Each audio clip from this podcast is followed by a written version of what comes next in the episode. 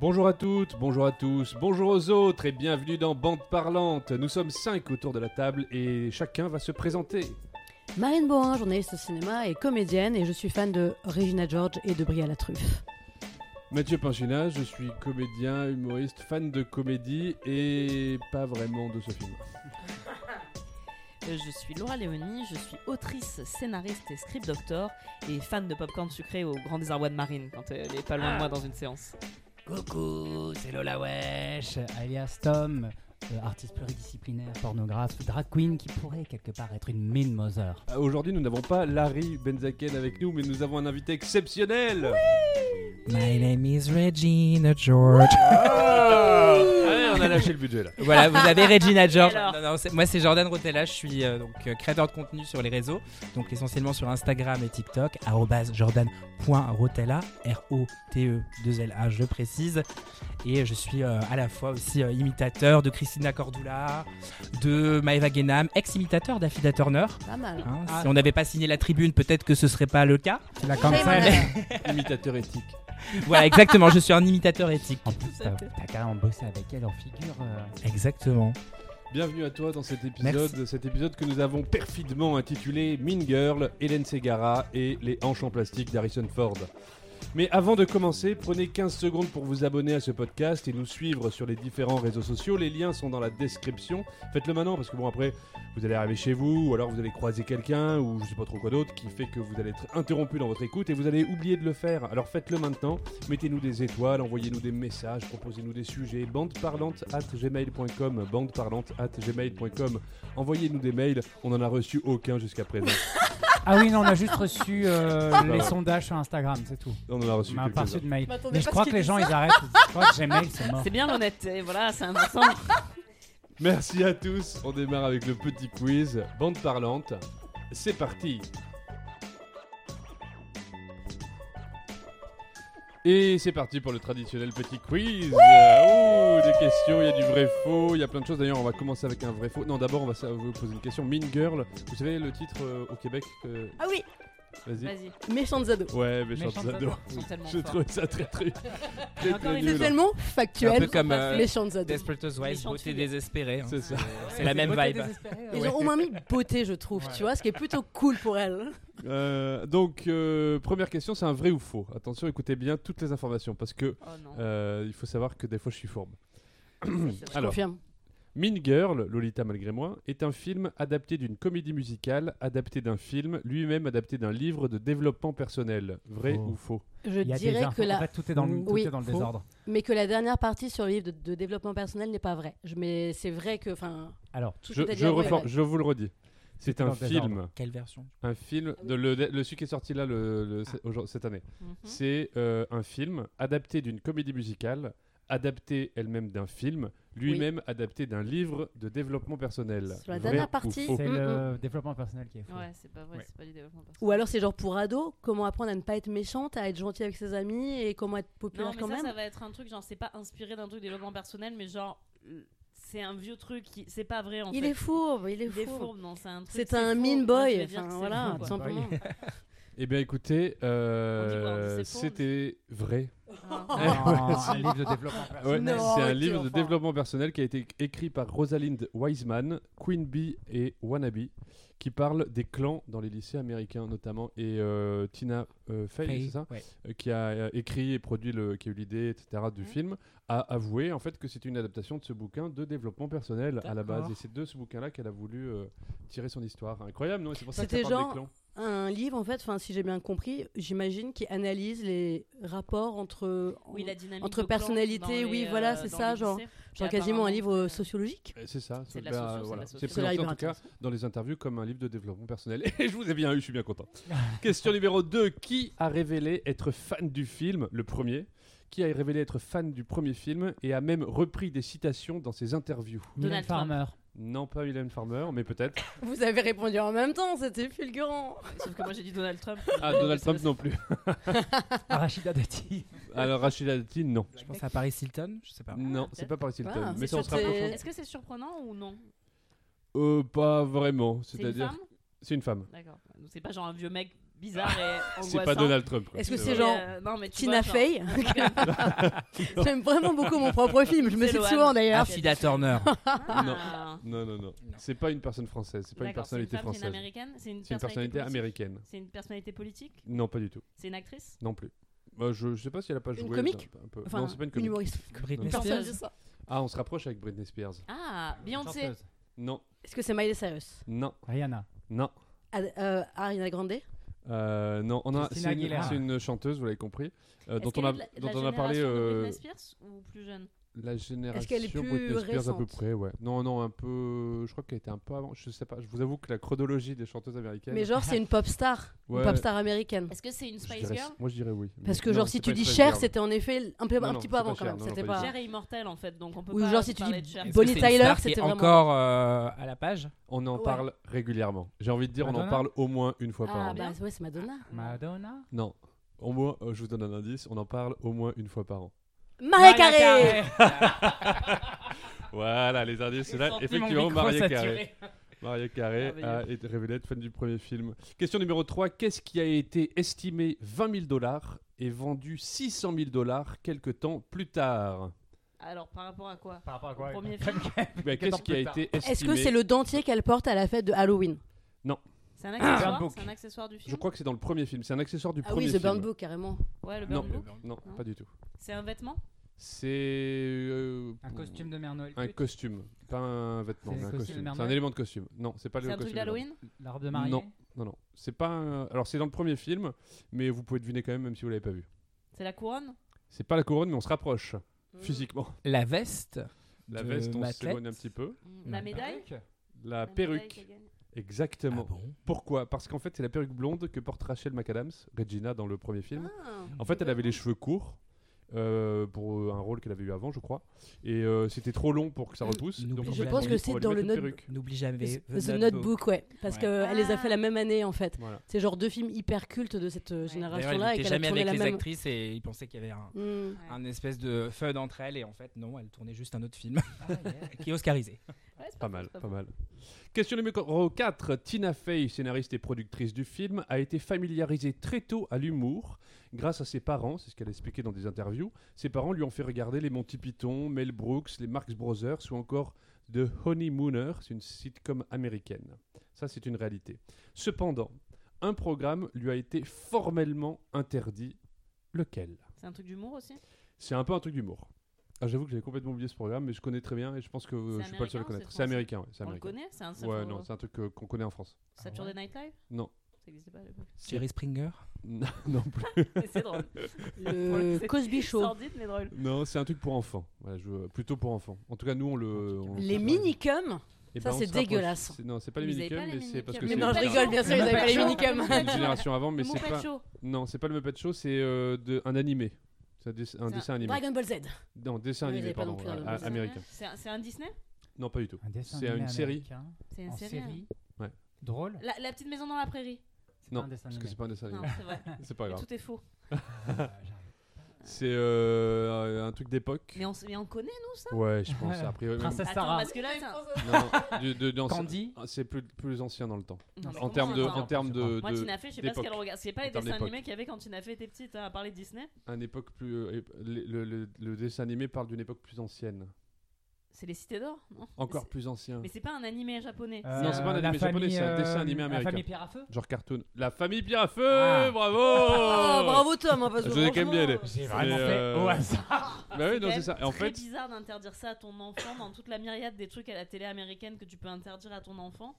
Alors Pourquoi pourquoi Ils Je sont vous pas ai comme nous, dit- ces gens. Ils sont, Je ils vous ai dit qu'elle elle a été éduquée par ses parents à l'humour et notamment elle a beaucoup regardé The Honeymooner que je voulais regarder, j'ai pas eu le temps. C'est une sitcom américaine et en fait le père euh, de Tina Fey considérait que les pierres à feu étaient un plagiat de The Honeymooner et du coup il a Ah. refusé absolument que sa fille regarde parce que c'était un plagiat. Moi j'aime bien les parents qui ont des principes sur des trucs qui servent à rien. Je trouve ça bien. Tu sais, c'est un truc C'est pour pas mal. t'imposer quand même, Les pour gens dire qui j'ai quand même des gèrent, euh, limites à mon enfant, mais des limites qui vont pas forcément Les servir. parents qui gèrent leur névrose sur leur c'est gosse, ça. tu sais. Question numéro 5. euh, alors là je vais essayer de prononcer son nom et euh, je m'excuse par avance si je n'y arrive pas. Holly Cravallo qui joue Janice Imi Ike, l'étudiante en art dans le film. Ouais. C'est un des rôles principaux Dans le du premier film dans la version 2024.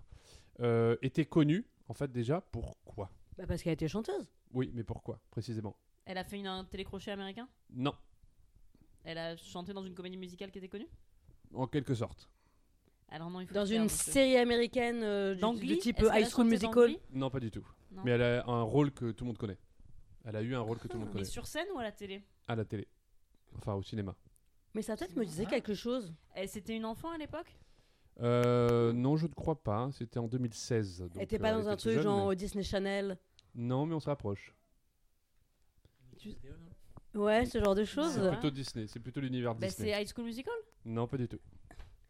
Non, je suis très content de la En question. fait, Victoria Justice Non. elle faisait pas la voix d'un personnage de Disney? On- elle fait la Ah, voix d'un donc personnage de Disney. Ah, Cantando ou un truc comme ça, non? De El Canto El Canto Non, pas du tout. C'est pas. euh, 2016, tu as dit un personnage Disney C'est dans- pas c'est dans C'est Coco, pas là. dans La Reine des Neiges Non, c'est pas la, Reine des Neiges. princesse et la grenouille Non C'est plus. Coco C'est pas Coco. Euh, Comment il s'appelait celui euh, avec la fille Elle euh, s'appelle Olihi Cravalho.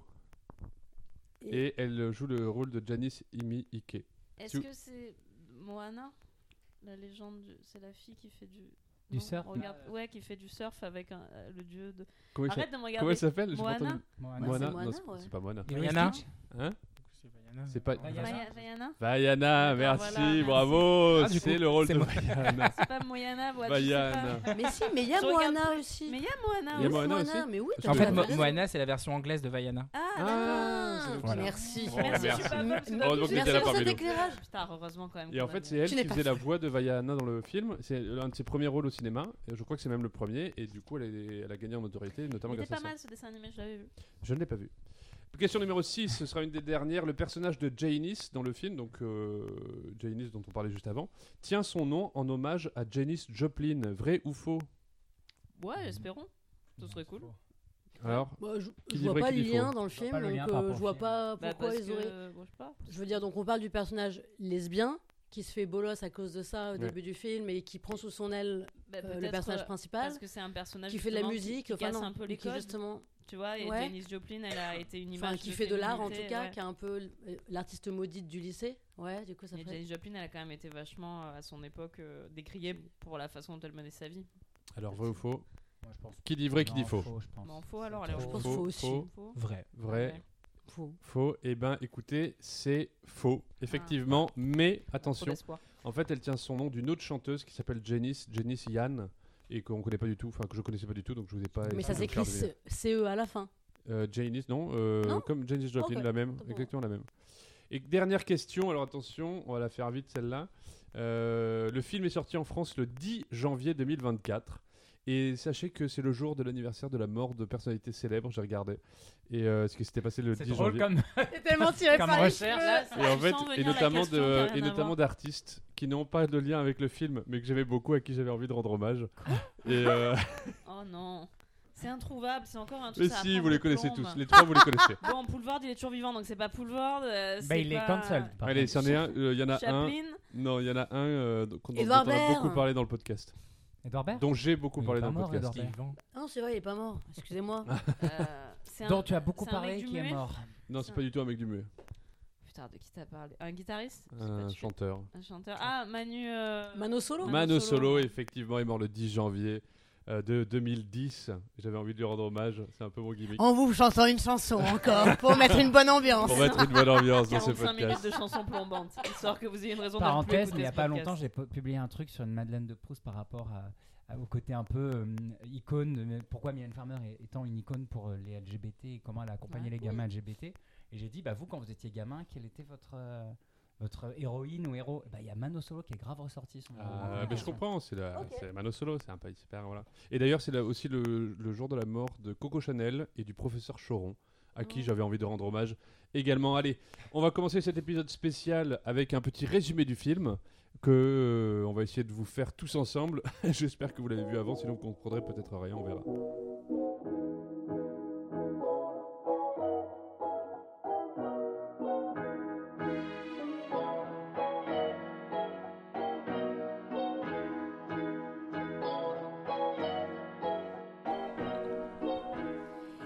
Je vais essayer de vous résumer le film.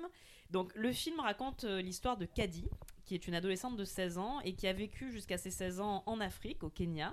une enfance heureuse avec sa mère qui on ne sait pas exactement ce qu'elle fait mais apparemment sans doute étudie Elle les est animaux. chercheuse, ouais, c'est ce début du Zoolo- film, il me semble. Voilà, zoologiste. Et Ah, donc on comprend que Caddy a fait l'école à la maison depuis qu'elle est petite, qu'elle vit très isolée, et sa mère lui annonce au début du film qu'elle a accepté un poste dans, euh, dans une ville américaine, donc elles vont rentrer aux États-Unis, et qu'elle va donc être scolarisée comme toutes les filles de son âge. Sauf que Caddy, quand elle arrive au lycée, elle n'est pas du tout habituée à la dynamique du- d'un lycée américain, et donc aux différents clans euh, qui, euh, qui, euh, voilà, qui existent dans ces établissements. Et en fait, quand elle va arriver au début, ça va être un peu bah, la nouvelle qui sait pas trop quoi faire, qui mange seule à la cantine. Elle va se faire amie avec deux personnages qui sont un peu les, eux aussi les marginaux du, euh, Bully. les voilà les marginaux du lycée.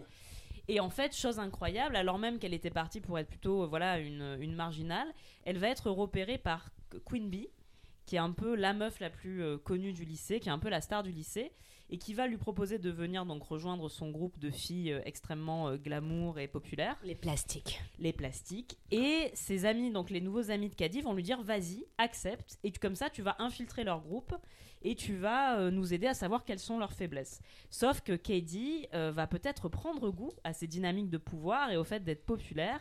Et après, on va pas vous spoiler l'intégralité du film. C'est vrai. mais- vrai que ce serait un drame. Franchement, c'était hyper bien dit. Non, mais c'était parfait parce que c'était à la fois su- suffisamment fouillé pour qu'on comprenne tous les enjeux du film et en même temps. Non, c'était nickel. Bah, merci. nickel. Voilà, donc ça raconte voilà, comment Caddy va euh, faire, euh, voilà, va découvrir les dynamiques de pouvoir au sein du lycée et les affres de la popularité. Voilà. Voilà. Et alors euh, là, il va se passer plein de choses. Et à la fin, incroyable. Tout le monde finit plus ou moins ami. Et puis la morale est, est sauve. J'ai l'impression que Mathieu n'a pas trop aimé. Je suis pas. Non, c'est sais vrai, pas Mathieu est fin dans Mais- sa manière de ne pas trop avoir aimé. C'est-à-dire que c'est très ténu, on ne sent pas du tout. Voilà, on va peut-être tout passer à la suite. Mais faisons, enchaînons tout de suite peut-être avec un tour de table Ah, euh, de sur qui dire, euh, a pensé quoi quoi. Moi, je veux bien commencer parce que j'ai un peu défloré mon avis. Bah, je veux on bien enchaîner ensuite. Eh ben, on va faire ça. On a vraiment envie de savoir ce Voilà, qu'on on a fait comme pensé. ça. Ouais, parfait. Alors, mon avis sur le film. Merci beaucoup, Mathieu. Marine Ok. Je couperai ça au montage. Euh, non, non, oui, mon avis sur le film, euh, c'est-à-dire que j'ai vu le film hier soir avec Laura à 19h. Là, il est, on est aujourd'hui, il est 19h30 ou à l'heure où on enregistre, donc j'ai vu il y a absolument 24 heures. Et pour ne rien vous cacher, j'ai déjà oublié tout le film. Euh, c'est-à-dire que ça a coulé sur moi Alors comme ça, une ça s'appelle Alzheimer. Ah ouais. Bah, c'est-à-dire que je me souviens plus. euh, En fait, je me souviens plus euh, de l'odeur des surimi que devait manger Marine, parce qu'on a découvert euh, tout à l'heure qu'en fait, on devait être probablement à la même. euh, J'étais la là même, euh, incognito séance. On a avec découvert qu'on un était dans la sandwich même au séance. saumon. Voilà, j'ai senti une odeur de saumon. Je me suis dit, tiens, on pourrait- j'ai pas- ça m'a fait penser à Marine. À un moment, j'ai- je me souviens de l'eau- du, du goût des popcorn qu'on avait pris. Je me souviens de la Ah, C'est vous tête qui faisiez défaite autant de bruit de là la avec votre personne. popcorn Ouais, c'était là. nous, ouais. Pendant que moi je mangeais un petit euh, s- sandwich sans aucun Ouais. bruit, Nous- tout mou. Le Nous, bruit on et a mangé l'odeur. 20 kilos de popcorn. Ça a été notre repas du soir. Euh, ouais, non, voilà, j'ai trouvé ça euh, absolument pas très intéressant. Euh, Et ça m'a même énervé parce que je trouve que globalement, c'est un film qui sert à rien et qu'on a déjà vu mille fois. Et je comprends l'intérêt et je comprends très bien parce qu'on nous vend très très fort que c'est très intéressant à cause de ça, ça et ça. Euh, et qu'en fait, c'est juste une énième euh, variation commerciale, ultra commerciale et comment euh, certaines thématiques euh, qui me sont chères et que j'ai envie de défendre euh, dans le podcast et au quotidien euh, sont récupérées par euh, ce que j'appellerais le grand capital et que je me moquais de la morale à la fin. Bah, Non mais c'est en je fait en fait c'est ça c'est à dire qu'à la fin voilà la morale c'est que finalement bon ben voilà c'est pas grave et en fait ça n'a aucune euh, aucune audace aucune radicalité aucun intérêt en fait. Voilà moi j'ai trouvé ça plat du début à la fin espèce de déversement continuel de de, de, de, de, de, de- de mots, de, de, de bruit, de- de- d'images, et ça bouge dans tous les sens. En fait, tu comprends. Ça s'appelle une mise en scène dynamique, hein, vraiment Non, juste ça. non, non, non, Ce qui va souvent de pair avec une Après, comédie musicale. C'est t'aimes pas les comédies musicales. Voilà, c'est une comédie mu- musicale, fait, donc il y a un bah- rythme un petit peu effréné, quoi, Bah, c'est euh, normal. on pourra parler de la comédie musicale tout à l'heure, mais euh, par exemple, je- moi je dirais à, redire, mais il y a des comédies musicales que j'aime bien, mais qui sont structurées Comme autrement. celles avec Gene Kelly et Fred Astaire. Ok, donc je vais être, je vais passer pour le vieux. Non. J'a- J'embrasse complètement ce rôle-là. Vas-y Marine, qu'est-ce que t'en as pensé? Moi j'ai dit à peu près euh, ce que j'en avais déjà à dire. Alors, moi déjà, je me suis rendu compte euh, que je n'avais pas vu la première version et du coup, par euh, comment dire, par intégrité euh, intellectuelle, vraiment par euh, sérieux, Ah, rigueur, beau, ça, voilà, tout ce qui fait moi finalement. Je me suis dit, ce week-end, eh bien, je vais d'abord voir l'ancienne version, donc la version de 2005, avant d'aller voir, du coup, à la même séance que vous, sans le savoir, la En version de mangeant du 2024. Et j'ai détesté l'ancienne version. Mais vraiment, j'ai détesté. C'est-à-dire que j'ai trouvé ça mal joué, mal dialogué, euh, mal mis en scène, euh, plat. Euh, j'ai trouvé, en fait, alors, je pense aussi que la façon, voilà, que ce que ça raconte de l'adolescence dans les, dans les lycées américains, ça ne me parle pas du tout. Parce qu'en fait, je me suis rappelé aussi que j'avais vu, que j'avais commencé, j'avais tenté de commencer à mater cette ancienne version, mais donc je ne sais pas quand, peut-être il y a 15 ans. Et j'avais stoppé très vite parce qu'en fait, ça ne me parlait pas du tout. Ça ne m'enthousiasmait pas, ça ne m'intéressait pas. Et je ne me reconnaissais pas du tout là-dedans, dans les enjeux, etc. Parce que c'est vrai qu'en fait, enfin entre autres, cette, ces, ces, histoires pardon, de, d'adolescents qui performent la euh, féminité, euh, tout ça. Moi, c'est vrai, quand j'avais 15-16 ans, c'était l'inverse total. Il n'y avait aucune fille dans mon lycée qui faisait ça. Et du coup, euh, parce que sinon, on avait trop peur de se faire traiter de pute, hein, clairement. Donc, vraiment, enfin voilà, c'est, ah. donc c'est, c'est vrai, voilà, que ce genre de truc de clan et tout, je connaissais pas. on passe sur évidemment les blagues grossophobes sur les TCA, etc., tout ça. Et donc, je suis allée voir, un peu en traînant des pieds, hein, je vous avoue, mais toujours, euh, voilà, pour, pour, le podcast, pour, Bande Parlante, je suis allée voir euh, le nouveau film hier et j'ai adoré. J'ai adoré. J'ai passé un trop bon moment, putain. Ah non, mais j'ai vraiment adoré. J'ai trouvé que la, que la mise en scène, justement, euh, que le remake version comédie musicale mm. était, mais extrêmement euh, joyeux, extrêmement rythmé, extrêmement vivant. Euh, j'ai trouvé que pour le coup, ah, le film réussissait justement à moderniser en reprenant pourtant certains dialogues au mot, enfin au mot par mot. C'est quand même très très fort. Et aussi ce que j'ai trouvé très fort, c'est que les personnages sont hyper attachants, alors que dans la première version, c'était pas du tout ce que je ah, trouvais. et notamment, et j'ai trouvé que Regina George. Alors par contre, elle a rien d'hétéro du tout, et c'est ça qui est charmé. Elle est queer as fuck. Vraiment, elle est hyper badass et elle a un truc charismatique et en même temps carnassier qui est hyper flippant. Mais vraiment, qui est vraiment, quand la meuf entre, elle fait vraiment peur en fait. Alors que quand c'était Rachel McAdams, non, enfin vraiment, c'était pas. Et puis elle avait plus, euh, comment dire, une dégaine de petites choses fragiles qui faisait plus peste, qui, qui, était du coup un peu moins complexe, un peu moins intéressant. C'était plus la chippie que voilà. et donc, et là c'est vrai que cet euh, antagoniste, en effet, donc qui est assez ambivalent, je trouve, euh, ah comment dire, qui est assez gender fluid, assez, je sais pas. J'ai trouvé que ça lui, que ça lui apporte un, un charisme phénoménal et euh, je me suis perdue dans mon enthousiasme. Et oui, et pour terminer, en fait, quand j'ai, en fait, quand j'ai vu, et je ne parle pas de toi, Mathieu, promis, parce que j'ai pensé à ça avant que tu n'interviennes, juste avant moi, mais quand j'ai vu quand même à quel point euh, les gens de ma génération encensaient la première version et méprisaient la nouvelle, ça a été un petit peu, comment dire, la goutte d'eau qui a fait déborder le vase. Et j'ai vraiment envie de dire aux gens de la génération Z, mais adoptez-moi, j'en peux plus, je ne veux plus être une millennials. Et vraiment, depuis quelques temps, j'ai vraiment cette sensation que plein de gens encore une fois, je ne parle pas de toi, Mathieu, premier. Mais j'ai vraiment cette sensation que de plus en plus de euh. gens, donc issus de cette génération, donc euh, voilà, on va dire autour de la trentaine, mais il y en a qui deviennent tellement comme des vieux cons et qui sont euh, vraiment pas du tout ouverts euh, à ce que la génération Z propose en fait en termes de culture, en, termes de nouvelles œuvres culturelles, artistiques. Et je trouve ça mais désastreux et, vraiment dommage. C'est de la condescendance, moi. Je Oui, voilà, mais je veux dire, pour moi, on est quand même, on est, on est quand même. les petits jeunes qui arrivent sont cons. Alors que pour moi, on est quand même d'une génération dans les années 2000 qui était vachement fermée, qui était vachement pas, pas consciente de ses privilèges, qui n'était pas du tout concernée par les minorités. Donc il y a quand même tout à apprendre de la nouvelle euh, génération. Pardon, j'étais très longue. Je t'en prie à toi. Eh ben, je vais essayer d'être assez euh, succinct. Euh, moi, j'adore la version originale. Je pense que ça grandit.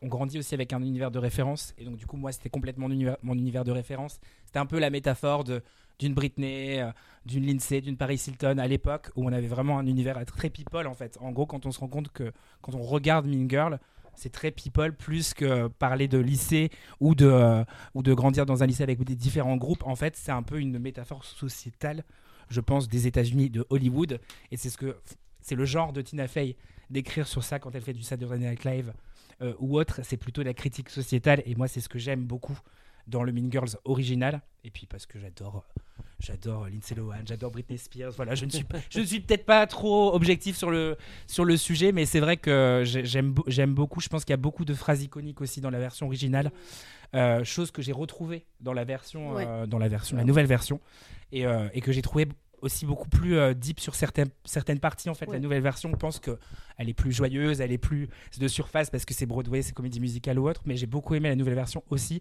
parce qu'on a des backstories qui n'existaient pas dans la version originale. Ouais, vrai. Et, euh, et, donc, du coup, j'aime les deux. Je trouve qu'elles sont, elles sont très différentes en fait. Moi, j'ai associé beaucoup, quand je, suis allé voir le film, j'ai beaucoup associé à la version originale que j'adore forcément. Mais j'ai essayé de m'en détacher au fur et à mesure du film. Au bout de 40 minutes, je fais allez, faut que tu arrêtes de penser Mm. que Lindsay Lohan est meilleure que que la- que la- que- que l'actrice euh, l'actrice qui d'ailleurs est très mise au second plan puisque Oui. tout est autour de Regina Ouais, George. carrément. Et euh, j'ai trouvé la nouvelle actrice euh, incroyable. Elle apporte quelque chose que- qu'on n'avait pas dans la version Winnie originale. Rapp, tu, veux, tu parles René de Rapp, ça, ouais. ouais. Autant Elle sur la voix parce que bah, elle avait elle avait déjà fait une Ouais. Quelques je, je crois quelques représentations à Broadway ouais. sur la comédie musicale et autant sur la voix que sur le, le- ce qu'elle apporte en fait. Et c'est ça que j'ai aimé dans la nouvelle version, c'est qu'en fait aussi le casting euh, le casting en fait est très bien choisi et apporte autre chose. Euh, là où Katie Ron, je trouve qu'elle apporte rien de plus. euh, Enfin, moi, c'est mon Ouais. avis. Mais je trouve que Regina George apporte beaucoup plus. Et aussi Karen, j'ai trouvé que Karen était excellente Ah oui. dans la nouvelle version et qu'elle apportait quelque chose. Et, que, et en fait, on- oui, Vas-y, vas-y. Ouais, on a tendance à on a tendance à comparer en fait le casting original mais en fait c'est c'est c'est un nouvel apport je trouve voilà c'est Alors, euh, bah, moi, mon avis, alors je me suis dit que j'allais certainement pas revoir euh, la. hum, La version 2005. Ouais, j'ai de super bons souvenirs. Je sais que j'avais aimé. Je pense que c'est une question d'âge. Et pareil, il y a des choses qui sont devenues cultes et des choses qu'on retrouve dans la nouvelle version. Donc ça m'a fait un petit peu des petites madeleines de Proust.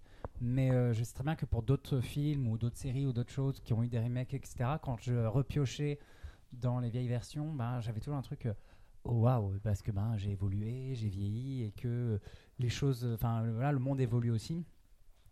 Euh, moi, j'ai adoré la nouvelle version. Euh, j'ai été extrêmement surpris parce que j'étais pas au courant qu'il y avait une version Broadway.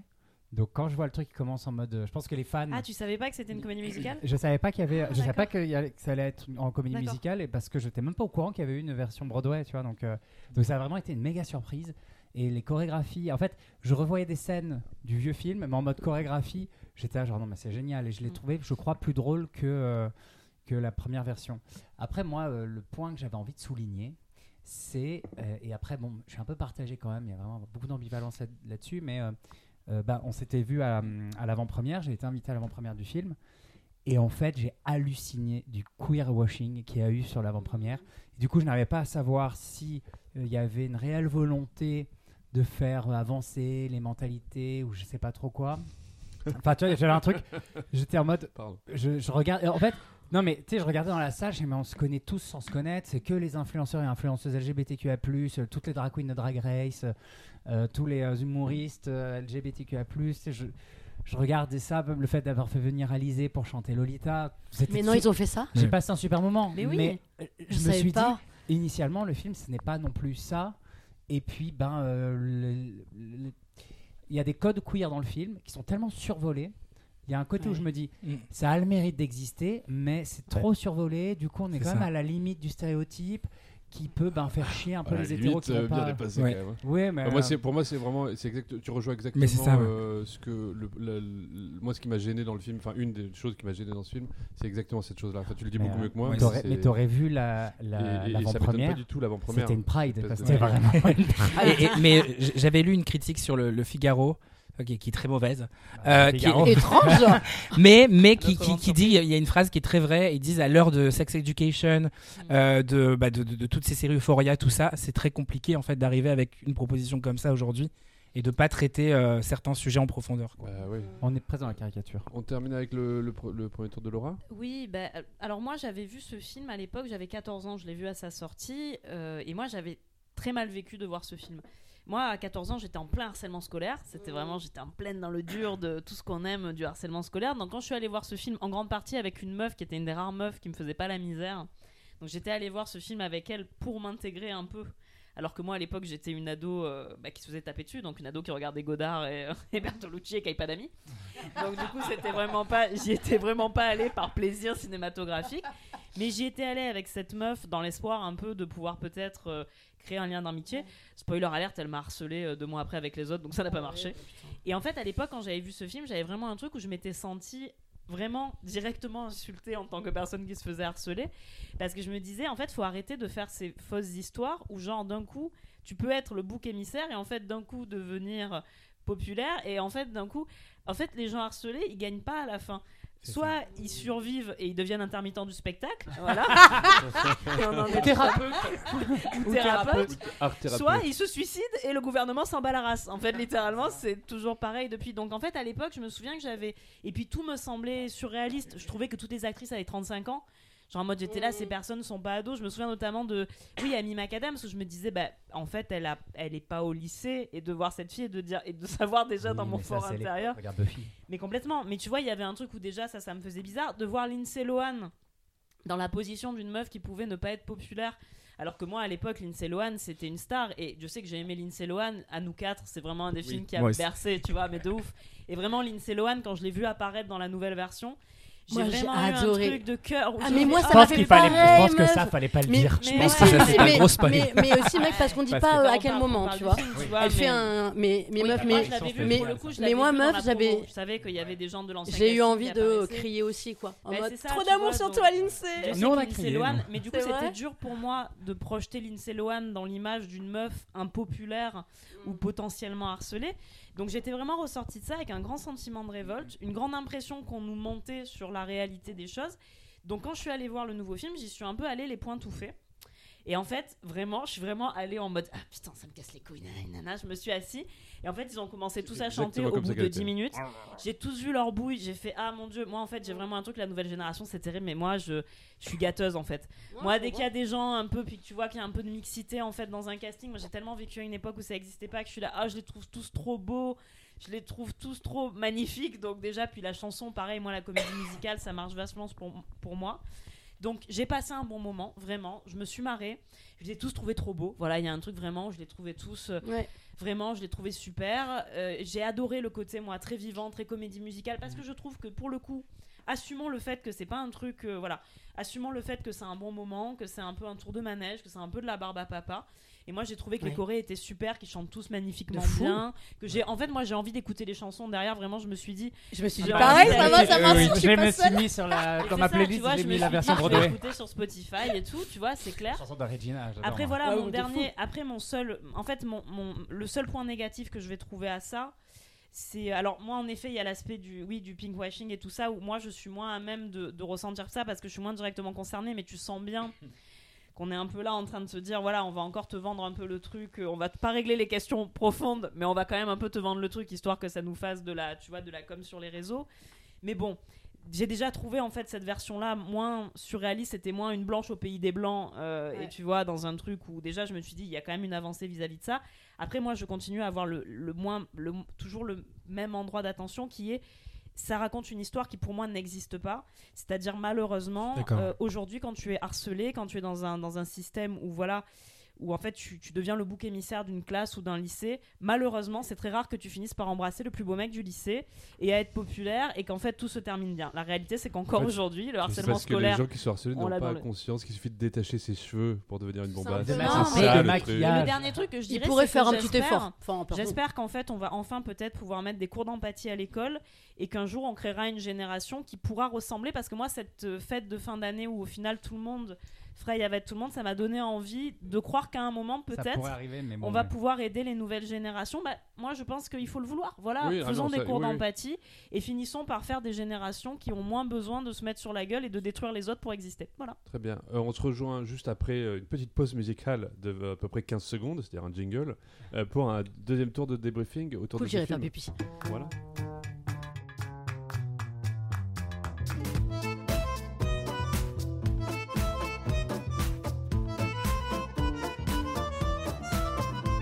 Peut-être une des, premières fenêtres d'approche qu'on peut avoir pour lancer le débat, c'est est-ce que ce film qui avait quand même été en effet iconique à l'époque où il est sorti et qui est pour toute une génération quand même pour beaucoup un film assez culte, avait besoin euh, en 2023 de ce remake? En sachant qu'en effet on sait euh, alors je sais pas si pour ceux qui nous écoutent vous le savez mais il y a eu aussi la comédie musicale. En fait le film a continué à avoir une vie euh, au-delà de- du cinéma puisqu'il a été une comédie musicale qui a bien marché qui euh, qui a fait les beaux jours de Broadway pendant encore un moment, qui est encore, je crois, euh, toujours euh, d'actu aujourd'hui. Il me semble. Donc, du coup, mais la question c'est est-ce qu'on avait besoin donc d'en refaire un film, d'en refaire une version cinéma? Parce que c'est peut-être ça la question aussi. Qu'est-ce que vous en pensez Bah alors, Euh, Pour ma part, je pense que oui, puisque la preuve, moi j'ai bien plus aimé Oui, bah moi je suis la nouvelle aussi, version. ouais, Donc oui, sûr. enfin, Ouais. oui, je pense vraiment qu'il y avait une peut-être pas une urgence non plus. hein, Le monde serait toujours le même si le nouveau film n'avait pas été fait. oui. Je crois que le Mais monde. je pense quand même pas- que voilà, le fait quand même qu'il y ait une petite mise à jour sur l'humour, Mm. entre autres, sur euh, voilà, sur les cibles de l'humour, sur la façon dont on forme l'humour, sur je pense que ça c'était aussi euh, impératif et c'est vrai que moi comme je vous- comme, comme je vous disais en off pardon, euh, autant la première version ne m'a pas fait rire mais pas du tout, Ouais, même pas esquissé sans sourire, autant ce- celle-ci, j'ai ri à gorge déployée. Voilà, Ah, je mais n'ai pas peur des mots. Moi, c'est la même chose, ça m'a fait rire et surtout, j'ai eu de l'empathie pour les personnages. Ouais, C'est-à-dire que je me suis attachée important. à quasiment tous ces gamins, Mm. même Regina, qui pour le coup, euh, pourtant, est quand même présentée dès le départ comme un peu. Euh, comme un peu l'antéchrist, tu vois, un Ouais. espèce de Mais personnage. avec des failles. Mais oui, et extrêmement belle aussi, il faut dire ce qui est quand même d'une beauté euh, incroyable. Et donc du coup, il y a un vrai truc où ce qui m'a fait plaisir aussi, c'est de pouvoir avoir de l'empathie avec ces gamins-là. Alors, est-ce que j'ai de l'empathie aujourd'hui parce qu'en fait, j'ai plus leur âge et qu'en fait, je les vois comme des gamins au lycée et que Tu moi pour tiens le la coup- joue. Ah, mon petit Ouais, père. moi j'ai un côté pour le coup, où je suis pas, j'ai pas une détestation des gens plus jeunes et je m'en rends compte même dans mon quotidien et dans mon travail. Je suis pas du tout, euh, enfin, moi je l'aime bien la nouvelle génération et j'ai envie de les aider en grande partie parce que moi on m'a pas mal écrasé la gueule. Donc en fait j'ai un peu envie de pas reproduire ça avec les jeunes qui arrivent. Donc est-ce que aussi cette empathie elle vient du fait qu'aujourd'hui c'est des gens qui ont euh, 15 ans de moins que moi et que du coup j'ai une tendresse qui du coup n'est pas la même? Mais en effet moi j'ai beaucoup plus ri avec cette version là. Et j'ai eu beaucoup plus d'empathie et de tendresse pour les personnages, pour le coup. Ce qui, du coup, m'a mis dans un endroit qui était moins un endroit de colère et de haine, comme ça avait pu être le cas. Je sais pas s'il y a eu des différences pour vous autres. Moi, c'est la euh, question de la- des représentations. Je suis vraiment partagé où ça m'a fait du bien. Après, bon, le côté comédie musicale, c'est parce que j'adore les comédies musicales. Et surtout, moi, je trouve qu'en termes de photographie, ça se devenait des clips. Deux, trois fois, j'ai Ouais. l'impression d'être Ah, sur un clip de hum, Billie Eilish, par exemple. La chanson d'Halloween. Plutôt bien, Incroyable. Ah, C'était incroyable. Avec les Génial. ventilateurs dans les cheveux et Ouais. tout le monde. Et puis, c'est euh, ces postures, les trucs chorégraphiés et tout, je trouvais ça hyper beau. hein. Ah oui. Et les chansons, euh, ça fonctionnait trop bien. Et vraiment, il y avait un côté un peu, je trouve, je sais pas, j'avais l'impression de voir un- des clips de Billie Eilish. Et donc, j'ai aimé, j'ai vachement rigolé. Même, il y avait des petites blagues euh, punch comme ça, euh, qui, pas forcément, euh, pas, la, pas le- la grosse blague du truc, mais des petits détails, des postures, euh, la, la posture d'un personnage derrière. Enfin, il y avait plein de détails Ouais. comme ça qui m'ont fait rire, donc été cueilli. Mais après, je pense que j'ai été, comme je le dis, j'ai été influencé par euh, l'ambiance qu'il y a eu à l'avant-première. Je sais pas si je l'aurais embrassé de la même manière si j'avais été de moi-même voir le film, bien sûr. mais toute la communication qu'il y avait quand je. Enfin, ce truc-là, il faut jouer le jeu. hein, euh, C'est euh, de l'instrumentalisation des deux côtés, de la part des producteurs du film et de notre part à nous aussi. Il y a de la visibilité, c'est médiatique, etc. Mais à un moment donné, il y a, je sais plus quel compte Instagram qui a balancé une vidéo.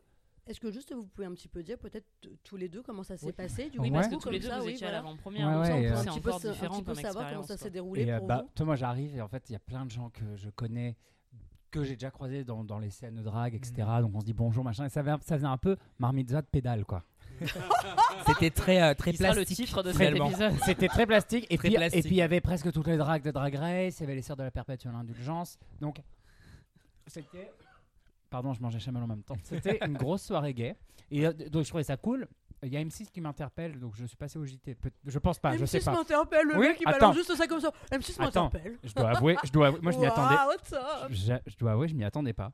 J'étais avec ma tourneuse euh, qui me filme vite fait au au photocall. Tout ça, c'est de la, hum, voilà, c'est de la propagande, quoi, entre guillemets. Et je trace, et là j'entends Lola, Lola. Je me retourne et je vois une journaliste M6. Et en fait, les questions qu'elle me posait, Trop bien. c'était tellement orienté. C'est-à-dire Ben, euh, tu vois, elle, un peu des questions en sous-entendu sur euh, la question du genre, qu'est-ce que j'ai envie de voir. euh, donc j'ai donné les réponses qui étaient Est-ce attendues. que et, vous pensez que les homosexuels vont grand remplacer les hétéros euh, Eh ben, j'ai donné ça, et ben, j'ai dit ça en réponse. C'est vrai Oui, oui. et, Ça, c'est notre tome, ça. et- Oui. Mais voilà, j'ai joué le jeu pendant la pendant la l'avant-première, puis en fait, j'étais hyper ravi de voir plein de têtes que je connaissais. Même le, ceux qui présentaient là, comment il s'appelle, Christophe euh, Beau, Beau- comment il Beaugrand. Ça, j'étais là, genre, voilà. oui, oui. C'était gay de, c'est, de- euh, c'est Mais- une figure du monde. euh, je, je réponds pardon à Marine. Euh, Christophe Beaugrand, c'est une, c'est, il, est, il est plus ou moins journaliste. Il présente aussi le loto. Christophe. Et euh, hein, Christophe. Christophe Beaugrand, ouais. Et, euh, C'est un animateur, il animait le- animateur qui est euh, ouvertement euh, gay, oui. qui Ok, revendique ça, qui a écrit un bouquin il est, sur- le fait qu'il a il est homoparental. Mm. Et euh, il, a, il a Ok. adopté un enfant et comment il est là avec son, son mec, etc. Il parle beaucoup de ça. C'est euh, une figure. Et, Vas-y, et ouais, ouais, et du coup, c'était. Bah, vas-y. Ouais, non, non, mais je, je pense qu'en fait, euh, ce, qui s'est- enfin, ce, qui, ce qui transparaissait, on va dire, sur cet événement, c'était vraiment la super, super je vais y arriver 1 2 3 Superficialité. superficialité du en fait du premier film en gros euh, à, à vouloir créer des icônes euh, Regina George qui est vraiment une icône une icône queer en fait maintenant enfin parce que tout- toutes les phrases, les références, le mercredi on porte du rose, euh, tout ça en fait, euh, les, les, les queers se sont retrouvés en fait dans, dans ce personnage et euh, parce que c'est aussi la métaphore euh, bah, de, de, de, de, de, de- de stars queer euh, euh, comme Britney Spears, Paris Hilton et c'est vrai qu'on a retrouvé un peu ça dans l'événement où là tout le monde c'était euh, je suis une plastique, je suis Regina Bah, un peu les icônes gays, quoi, Voilà. quelque part. Moi, je- j'ai trouvé que c'était plus gay que queer en vrai. Et Moi, Ouais. je trouve que en fait là, ça soulève un point qui m'a particulièrement gêné. C'est que euh, Ça dénonce. Ça balance. Attention. C'est qu'en fait, Au vrai, vitriol. euh, comment dire le, le message global du film, c'est quoi? C'est un moment, cette espèce de moment où ils disent euh, on a tous été un peu méchants les uns avec les autres, on a tous critiqué les gens, on, est, on a tous été critiqués, mais on a tous critiqué finalement hein, les biens, le mal. Oh, on est tous sympas et tout le monde Ah s'aime. non, c'est pas ça que ça Mais dit. un peu de- ça ah dit si, un que ça, regardez, non, ça dit regardez. En fait, on a tous dit du mal de vous et vous avez tous dit du mal de quelqu'un. Donc, est-ce que si vous voulez pas que ça s'arrête, il faut pas juste arrêter d'être ce que vous provoquez tu, tu vois ce que je veux te dire? C'est- la dernière phrase du un moment film, c'est euh, toutes les personnes que vous voyez autour de vous, machin, euh, que vous n'aimez pas ou quoi machin, ça n'est finalement que des personnes qui veulent coexister. Ça se finit sur ça, c'est la dernière Oui. phrase du film. Oui, comme le Donc, euh, film avec Ramsey. enfin, je- comme quoi Comme le film avec Ramsey. Très et- très bon film d'ailleurs, et Jonathan Cohen. et Jonathan Très très drôle. Coexister. Euh, Regardez-le. Et en fait, qu'est-ce que je veux dire? C'est que donc on, on est d'accord, ce message de euh, faut être plus tolérant et il faut pas soi-même. Bon, c'est très chrétien en fait comme truc, mais bon, c'est très- non, mais c'est vrai. c'est- Ah bah oui, regardez la manif pour tous. Tout au, pro- au protestantisme, Et, en fait, bizarrement, ce que vous dites aussi, c'est que la figure la plus forte, et c'est aussi la figure du film, c'est le, le personnage le plus intéressant du film, c'est celle qui est au cœur euh, des, des plastiques et la plus méchante, entre guillemets, la plus ouais. perfide. Ouais. Et qu'en fait, le film met en avant le pire des personnages et dit quand même, ouais, non, parce qu'en fait, c'est pas bien de critiquer. Mais bon, regarde la star du truc, c'est celle qui est la Mais plus méchante. C'est c'est ça. complètement hein. paradoxal. Et, et c'est en ça, c'est ce genre de truc où je dis, putain, mais c'est pas. Enfin, c'est c'est d'une fourberie absolue, quoi. Vous voyez ce que je veux dire? C'est c'est un- Pour moi, c'est un endroit où. euh, Après, on aime toujours. Alors ça, quoi. pour le coup. On aime toujours les méchants dans un film. hein. Ouais. Ça, Oui. c'est une. Ouais, euh, là, littéralement, en fait, Batman a fait toute sa carrière parce que ses méchants sont cool. Ah, j'avoue. Sinon, c'est juste un mec très riche qui s'habille en cuir bon pour aller frapper des gens. comparatif, Mm. Donc Ça, en fait, moi, vrai, non hein. mais ça, moi le truc que le fait que l'antagoniste soit le personnage le plus intéressant, c'est un vieux truc du cinéma. Le nombre de méchants qui ont été iconiques dans des films et qui ont éclipsé les héros. Donc ça, à la limite. Oui, mais c'est pas Et pour le coup- c'est le plus intéressant, c'est celui auquel on s'attache. Oui, mais elle se fait écraser par un bus. C'est-à-dire que pour moi, il y a un vrai truc au niveau de karma.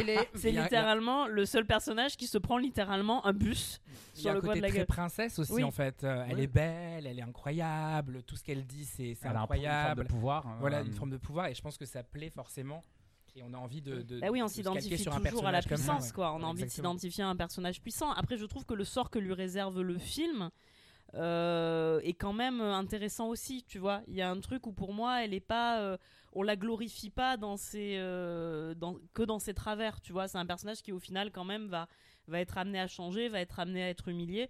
Je suis la première à dire que ça ne règle pas et qu'encore une fois, c'est sans doute pas réaliste. Enfin, c'est très clairement pas réaliste par rapport à ce qui se passe quand tu te fais harceler euh, au collège. Mais par contre, le fait que le personnage le plus intéressant soit un antagoniste, c'est pas le premier film qui a ce truc-là. On est, on est toujours plus intéressé par les personnages qui sont méchants, qui sont excessifs. C'est pour ça qu'on préfère le Joker à, Ba- à Batman. Parce qu'en fait, le Joker est tellement plus cool. Enfin, tu vois ce que je veux te Ouais, dire? mais, enfin, Et pour autant, c'est ouais. pas une. Tu vois, enfin, Oui, ça, mais ça peut que- arriver d'avoir ce truc-là dans un la film. rédemption de, de ce personnage-là, euh, chez- chez Ba- dans Batman, pour prendre l'exemple, le- le- le- l'opposition entre les deux est très claire, le pourquoi du comment est très clair, et depuis qu'ils nous ont fait, c'est aussi pour ça, je- on, on en a parlé dans je sais plus quel épisode du Joker, l'épisode sur Parle les lentement, t'as le temps. Ouais, c'est vrai, pardon. On en a parlé sur les épisodes de, sur les super-héros qui n'est pas encore sorti, je crois. Euh, mais on parlait de, de pourquoi j'aimais pas euh, le Joker, le film Joker, parce que justement il mettait une backstory à un personnage que je trouvais intéressant dans tout son chaos, non injustifié euh, dans les films. Bref, euh, le, je trouve pas que le, rapport entre Batman et Joker soit le même qu'entre les deux. Effectivement, les antagonistes peuvent être de temps en temps plus aimés, plus admirés que les autres, peuvent prendre la place du héros. Mais là, je trouve que c'est plus que ça, c'est que le personnage qui est mis en avant de par l'écriture, de par les choix, de par tout un tas de choses. Et, et à la fin, quand elle est censée avoir son moment de rédemption, elle dit euh, Je t'aime bien, mais bon, en fait, je suis défoncé. Euh, et demain, on reprend. j'ai trop aimé ça. J'ai beaucoup aimé cette scène d'ailleurs. Cette c'est scène est géniale. Mais, Mais, euh, justement, c'est le seul endroit d'audace que j'ai trouvé intéressant. Bah moi, là où, là où je pourrais te rejoindre sur la façon dont les personnages sont écrits, un pote m'a dit ouais, t'en as pensé quoi, machin, du film? Et je lui ai dit mais en fait, j'ai un vague souvenir de la première version que j'ai je pense pas spécialement envie de revoir parce que euh, j'ai 36 ans, il y a de fortes chances que je fasse oh non, oh non, oh non, oh non, oh non. Là, j'ai tellement aimé. Ce que j'ai aimé, c'était un peu une chaise musicale des gentils et des méchants. Et je les ai c'est tous, vrai ce que tout tu du long dis. du film, je les ai tous, tous trouvés mine, en fait. Chacun défendait sa paroisse. Chacun était ma- en train de manipuler l'un et l'autre. Il n'y avait pas de. euh, Il y a une fin très bisounours, mais heureusement, parce fait, pendant tout le film, ils sont quand même tous en train de se, se manipuler, s'utiliser. Chacun défend sa petite paroisse. Tout le monde est très égoïste. Mais euh, sous couvert de comédie musicale, donc on le voit pas forcément. Mais euh, moi, je, je l'ai senti comme ça, que tout le monde euh, est- a- arrivait à un moment donné à sa posture de méchant. Et j'ai trouvé ça cool. Et en fait, ça m'a fait- moi, ça m'a fait penser à Euphoria. hein. Pour moi, c'était un peu une version édulcorée d'Euphoria où euh, tous les personnages, tu t'attaches, tu as de l'empathie, Moins et puis de tu dis, drogue, quand même, et hein. puis tu dis, Vachement ah, moins de drogue. ouais, vachement moins de drogue, mais c'est pour ça édulcoré. et tu te, et tu te dis, euh, ah bah non, là, elle abuse ou il abuse. Puis après, tu reviens au truc de, ah oui, mais non, mais euh, je, je suis quand même attaché au perso. Mais, mais du coup, c'est peut-être là aussi où la légitimité, moi, je, je- de faire ce film, je la comprends et je la comprends pas en même temps. Je la comprends parce que bah, forcément, c'est une revisite du. Je la comprends parce que forcément, c'est une revisite euh, du, du, du- du show à Broadway. euh, euh, donc, c'est- c'est c'est pas mal de le voir aussi cinématographiquement. Donc, c'est intéressant. Ouais. Par contre, là où euh, j'aurais peut-être apporté quelque chose, c'est vraiment, bah oui, à l'ère d'Euphoria, de Sex Education ou autre, peut-être que j'aurais fait une version moins édulcorée Oui. finalement que. euh, C'est extrêmement édulcoré quoi. ah oui, c'est euh, trop. euh, Moi je trouve qu'à côté trop du Broadway. film, euh, l'homéopathie c'est déjà euh, hardcore quoi. Tu vois, c'est un, un truc. Oh, waouh. Ouais. Non bah c'est vrai, non, ah, si. Ça, Ouais, je- enfin, après, ça doit être un teen movie, euh, C'est tu ça. vois, un- Oui, un après, c'est movie c'est vrai musical. que. Donc je veux dire, moi ça m'a pas gêné que ça soit pas plus sombre que ça. Et puis Mais c'est pas une, une histoire Encore- d'être sombre, c'est une histoire de- d'approfondir les choses. encore une Peut-être fois, de c'est beaucoup aussi. plus sombre que la Oui. première version, cliché, ouais. vraiment. hein. Vraiment Oui, bien- après, tu as c'est des choses qui sont un peu saupoudrées. Moi, je trouvais que par exemple, sur le personnage de Regina, quand elle est en train de courir sur son tapis de sport parce qu'elle a pris du poids Ouais. et qu'il y a sa mère qui rentre dans la chambre et qui lui dit Ah, ben tu fais rien le samedi soir, tu veux pas faire un truc. Cette espèce de charge mentale un peu dégueu de en fait, euh, ma mère qui a vécu quand elle était adolescente et qui en fait revit à travers moi, donc a besoin qu'il me met une espèce de pression. Et tu vois, ce truc qui fait que Regina, en fait, on sent à la pression. Même quand elle est chez elle, parce qu'elle doit être cette espèce de princesse, elle doit être cette espèce de star pour que sa mère continue un peu à exister par l'intermédiaire de, de quelque chose, quoi. En effet, ça n'a pas plus été creusé et je trouve que tu as totalement raison à l'heure de Sex Education et d'Euphoria. Forcément qu'on a monté nos exigences en fait. Aussi, il y a un vrai truc où maintenant il y a vraiment des, des, des, trucs ados de qualité et heureusement, Dieu bénisse parce qu'on les a entendus longtemps, quoi, putain. Mais c'est vrai que il y a un vrai truc de euh, d'un côté c'est vrai qu'on est dans l'idée de la comédie musicale et donc c'est vrai que tu as ce double truc où tu te dis en même temps ça serait bien que ça soit plus creusé parce que maintenant on est habitué à ça et en même temps c'est vrai que ça a pas l'air d'être le parti pris du En- film à la base quoi Mais en fait, tu vois c'est c'est en ça où je parle, moi, de queer washing ou de, de posture commerciale. C'est plus. J'ai le sentiment, et quand je voyais les personnes invitées à la à l'avant-première, là, donc l'idée de l'avant-première, c'est aussi de faire de la communication du film à travers les réseaux sociaux, des influenceurs, influenceuses qui ont été invités. Et je pense à, aux gens qui te suivent, aux gens qui me suivent. Voilà, c'est certainement 90% de personnes queer, tu vois. Et du coup, moi, le sentiment que j'ai eu, j'ai fait, je des doigts en mode ouais, je suis trop d'accord, mais en fait, il y a qu'à moi que ça parle, il y a que moi qui ai compris le sujet. En fait, vous prêchez un convaincu, et effectivement, je pense que ça, ça vaut le coup de creuser un peu plus, ou alors d'être Ah ouais. carrément plus frontal sur le sujet. Tu vois, le harcèlement scolaire n'est pas clairement euh, Non. expliqué. non non Moi, il je est- le vois. et c'est est une version survolé. Tout est- fantasmée ouais, de, la euh. Et, en plus, il y a plein de thèmes hyper intéressants. Le rapport aux réseaux sociaux, Oui, euh, comment ça, ça aurait, ça aurait pu être génial de développer autour de ça. Ils l'utilisent comme ça euh, en disant non, mais c'est pas grave, on s'en fout. ouais, tout le- est euh, le rapport au anecdotique. maire- le rapport Voilà, aux deux mères. en fait, c'est c'est ça. Tout est anecdotique. Et, et- et du coup, euh, c'est moi, c'est moi ce qui m'a manqué, c'est qu'à un moment, tu dis bon, bah, en fait, à force de Il va falloir un raconter des trucs complètement anecdotiques les Bah, uns à la suite des autres. Bah, le film, il est anecdotique en fait, en vrai. Mm. Et il n'y a rien qui m'a touché, il n'y a rien qui m'a bouleversé. Après, euh, il y a des trucs sympas, évidemment, les personnages sont sympas, c'est, tout est sympa. Voilà, Bah, tout après, est- je pense pas non plus, tu vois, voilà, que le film ait des prétentions autres, en fait. Je Oui, pense que c'est le film sûr, est, c'est un sûr. divertissement. c'est nous qui avons des prétentions Voilà, en autres fait, non, maintenant, mais voilà, c'est ça. Mais en Oui, vrai, mais- euh, je- en fait, eh ben, pour moi, je pense pas que le film, comment dire, euh, nous arnaque en nous promettant plus oui que, sûr que ça ce qu'il n'est. pas Oui, oui, bah oui. Il n'est pas plus que, que ce qu'il nous promet. Et, et pour moi, enfin, tu vois, je me, je me suis pas sentie flouée, en fait. Je me suis même sentie agréablement surprise, d'ailleurs. Donc, euh, Bah, moi, je, je comprends, je suis assez d'accord. Mais on parlait tout à l'heure des films. Évidemment, c'est pas un film d'art, évidemment, c'est du divertissement, comme il y en a plein. Mais je trouve qu'il y a des divertissements euh, de ce type-là qui sont beaucoup plus. ou en tout cas, qui, moi, me parlent plus, je vais parler pour moi, qui moi me parlent plus et sont plus dans mes. Et dans- puis surtout la question de l'époque. Après, Ouais, je pense voilà. Aussi. Après, puis, euh, Oubliez pas juste qu'enfin, tu vois, tu vois que vous que vous comparez avec Sex Education, c'est une série donc avec un format Oui, sériel, on a bien plus long, le temps tu en fait. oui. Alors ça. que là, on parle d'un film de 1h50. C'est Mm. hyper dur. Quand en plus on cale, comme là c'est le cas, euh, 14 chansons, certes c'est peut-être un, un petit peu trop. En effet, un peu un petit peu trop, je suis d'accord. que moi, j'ai pas trouvé, moi Mais j'ai aimé. J'étais très Mais content. bon, tu vois, genre quand tu enlèves en plus voilà le temps de chansons et de danse, etc., ça devient d'autant plus dur sur un format aussi court comme ça, un format de long métrage, de pouvoir aborder en profondeur euh, plusieurs sujets. Et je pense que c'est aussi euh, l'écriture, bah, moi que j'adore, de Tina Fey, qui est comme ça de base, qui est très exacerbée, qui est très, euh, très euh, cliché. euh, quand on voit le Saturday Night Live, c'est Ouais. clairement ça. C'est vraiment des gros clichés. Et en fait, ils vont pas en profondeur. Mm. euh, dans, dans, les, dans les sujets donc en fait ça m'a pas choqué moi ce qui m'a plus choqué c'est la fin en fait j'aurais aimé un peu plus de finesse dans l'écriture de dire qu'en fait que tout le monde Oui, d'un coup. est happy euh, happy ending ou autre si j'aurais j'aurais aimé en fait oh le rire cynique. parce qu'on est quand même en, 2000 on est en, Oui. on est en 2024 Oui, c'est et j'aurais aimé un peu plus qu'une f- que, que la fin ce soit pas euh, la même en fait finalement que le film original est un peu plus réaliste. Oui, là ils auraient eu plus l'espace. En plus, c'est vrai parce que la fin s'étend sur un temps qui est quand même un peu long. C'est une- Ouais. ça- le, le film prend son temps pour finir. Donc c'est vrai qu'il y aurait peut-être eu l'espace à cet endroit-là. les anciens de, de- clients. voilà quoi. De... Moi, ce que j'ai envie de dire. Oh, wow, wow. Wow. Non, moi je suis d'accord avec ça et je pense qu'en fait, au lieu de dire euh, c'est un film, on n'a pas le temps de tout faire, en fait, il y a trop de choses, il y a trop de thèmes et en fait, t'enlèves deux trois trucs, bah t'as la place en fait de développer les choses.